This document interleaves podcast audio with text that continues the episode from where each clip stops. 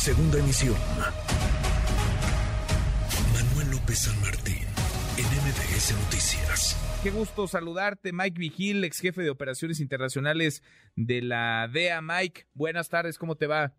Bien, bien, uh, Manuel, muchas gracias por uh, tenerme en su programa. Al contrario, muchas gracias como siempre, Mike, por platicar con nosotros. Eh, pues tú, me imagino, como muchos otros, eh, tuvieron coordinación, trabajo, no sé qué tan estrecho, pero durante años con, con Genaro García Luna, Mike.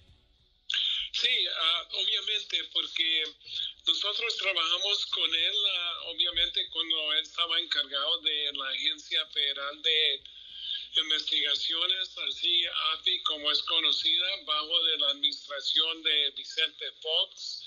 Y luego después, cuando fue secretario de Seguridad Pública, bajo de la administración de, de Peña Nieto. Entonces, um, yo conocí a Genaro García Luna cuando él estaba encargado de la AFI.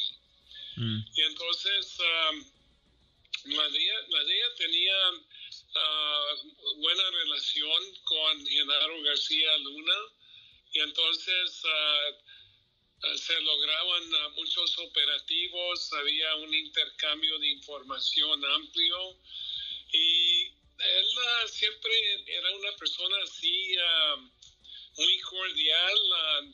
Le, le, gustaba hablar mucho, muchas veces no se entendía porque así como pronunciaban las palabras, tenías que poner bastante atención para poder entender lo que estaba diciendo, pero sí era un hombre capaz y él miraba, uh, por ejemplo, el, la AFI y cómo podía hacerlo mejor. Él era un ingeniero así de carrera, pero México en ese entonces ponía a ingenieros encargados de agencias de la policía, por ejemplo, en el Instituto Nacional para el Combate de Drogas ponieron a Jorge Tello Pion, que él también era ingeniero, y yo creo que el gobierno mexicano lo hacía así para, no sé, evitar um, problemas de, de, corrupción. Pero um, yo me acuerdo en una ocasión, ya yo estaba jubilado, pero estaba trabajando en, con una compañía privada y fui a México. Fui a, a visitar a, a, Genaro y él me comentó, estaba bien preocupado por las armas uh, que estaban entrando a México de los Estados Unidos y me acuerdo que dijo que en unos cuantos meses habían uh, incautado como 30 armas, así uh, armas uh, de, de, tipo militar y también granadas. Y estaba preocupado porque muchas de estas armas estaban entrando obviamente a, a manos de los carteles. Solo que eso, tomé un tour del, de lo que llamaban el búnker, el centro de inteligencia ahí con la seguridad pública, que en realidad era algo como el centro de inteligencia en El Paso, el EPIC, como se dice, y fue una, una cosa, una, una agencia muy, muy capaz y luego comenzó a emplear a estudiantes que tenían título de, de, la universidad, gente muy inteligente, capaz, solo que él le, gustaba organizar y era una persona que le gustaba la perfección.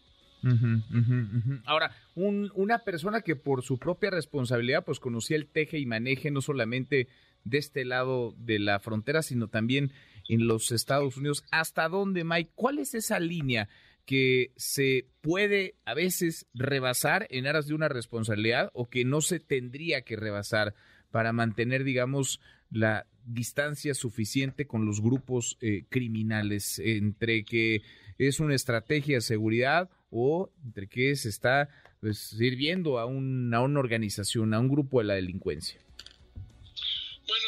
se trata de esto que uh, esto de los grupos criminales, por ejemplo, los carteles, que están generando bastante, están generando billones de dólares. Entonces tienen bastante dinero para tratar de sobornar oficiales. Entonces uh, es una tentación que muchos uh, lo toman, pero es una cosa que para mí no vale la pena porque tarde o temprano te van a descubrir y, y, para mí no vale uh, ninguna cantidad de dinero, vale la, uh, la, la, pena de perder tu libertad y, estar encarcelado, destruir tu uh, reputación. Entonces, por ejemplo, en un caso en Colombia capturé a, Juan Ramón Mata Ballesteros, que era uno de los más grandes uh, capos en el mundo, y él era el que le vendía toneladas de cocaína al viejo cartel de Guadalajara. Mm. Y lo capturé en Cartagena, Colombia, así con la Policía Nacional. Y me dijo, mira, yo sé que usted es de la DEA, Ah, y me ofreció uh, millones de dólares para sueltarlo. Y me dice, yo, yo, yo, tengo el dinero aquí en 20 minutos. Pues obviamente ah, yo, yo, no estaba dispuesto a tomar sobornos y le dije que no. Pero después, encarcelado en la prisión La Picota en Bogotá, sobornó a toda la guardia en esa prisión y se escapó. Pues ah, tomó una avioneta del aeropuerto del Dorado y se regresó a Honduras. Obviamente lo capturamos la, la segunda vez y lo extraditamos, lo jalamos a, los Estados Unidos. Pero se trata de eso, que siempre vas a estar ah, en, en, una situación donde estos uh, narcotraficantes te van a ofrecer sobornos, entonces tú tienes que hacer una decisión si, si lo vas a hacer y arriesgar uh, caer en la cárcel o si ir adelante. Pero para mí, uh, ninguna cantidad vale un solo día encarcelado. Pues sí, pues sí. Ahora, Genaro García Luna lleva pues, tres años prácticamente eh, tras, las rejas, detenido, los tres años que se ha demorado el inicio de este, de este juicio. Eh, llama la atención, Mike, que durante su paso como funcionario público, pues fue no una, sino varias veces condecorado, reconocido por el gobierno de los Estados Unidos. Se fotografió con eh, la primera plana, la primera línea de gobierno de distintas administraciones.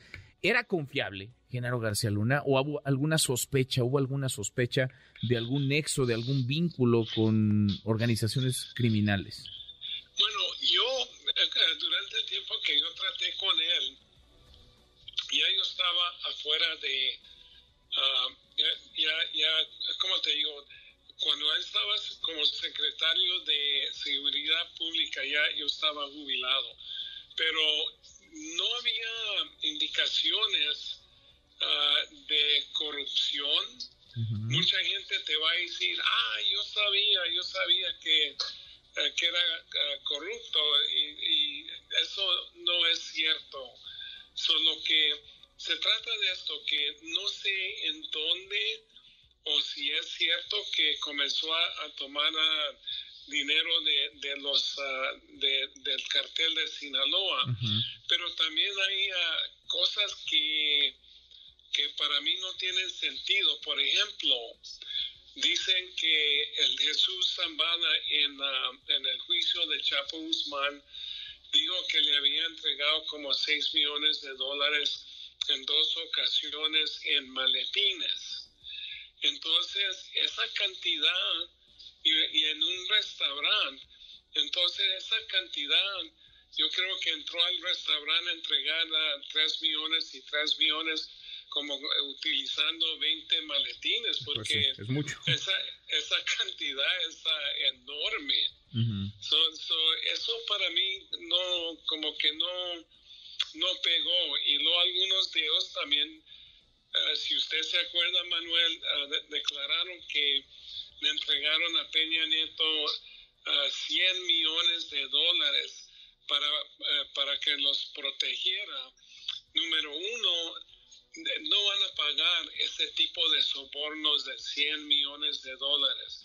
Número dos, Peña Nieto, aunque fuera cierto que no es, ah, no, no fuera podido protegerlos de, de, de la, toda la policía, del ejército, de la policía estatal, municipal, local, solo que eso tampoco no, no tuvo sentido, pero él eh, está acusado de varios delitos, pero el más grave es esta ley que se enfoca en nada más en, en el narcotráfico y se llama empresa continua criminal, esa continuing criminal enterprise. Y en, esa ley, ah, los elementos de esa ley dice que tiene que ver varias, una, ah, violaciones graves de la ley federal continua. La persona acusada tiene que hacer estos ah, actos en, en, conjunto con cinco o más personas. Y él tiene que ser uh, el, el, organizador, el gerente o supervisor de ese, de ese eh, grupo criminal y luego tiene que obtener ingresos o recursos sustanciales en, en, uh, en, en, esa actividad criminal. So, esos son los elementos, Manuel, y si, si los hayan culpable de, de ese solo delito, mínimo le tienen que dar 20 años y máximo una cadena perpetua. Entonces corren un riesgo uh, bastante si los hayan uh, culpable. Pues vamos, vamos a ver, por lo pronto hay quienes dicen que resultaría, digamos, eh, difícil poder probar estas acusaciones. Con la experiencia que tú tienes, Mike, conociendo a la DEA, para llegar a estas instancias, es decir, para que Genaro García Luna esté donde está hoy, es porque hay elementos, elementos suficientes que podrían probar estos vínculos con, con el cártel de Sinaloa, con grupos criminales. Bueno, yo, se trata, bueno, te voy a decir esto, que, que los fiscales federales, Manuel, en Nueva York son los mejores que existen en los Estados Unidos. ¿Por qué? Porque ellos manejan los, los, uh, los, uh, las los, uh, investigaciones más complejas de los Estados Unidos. Entonces, por ejemplo, este año van a tener el juicio de Juan Orlando Hernández, el exmandatario de Honduras, que está programado para septiembre de, de este año. Uh, el caso de, de Dario Osuga del clan del Golfo de Colombia también va a suceder en, Nueva York. Entonces, uh, en, en, mi opinión, los fiscales de Nueva York no van a hacer una acusación formal si no hay uh, pruebas contundentes, y tengo que decir esa palabra otra vez, sí. contundentes.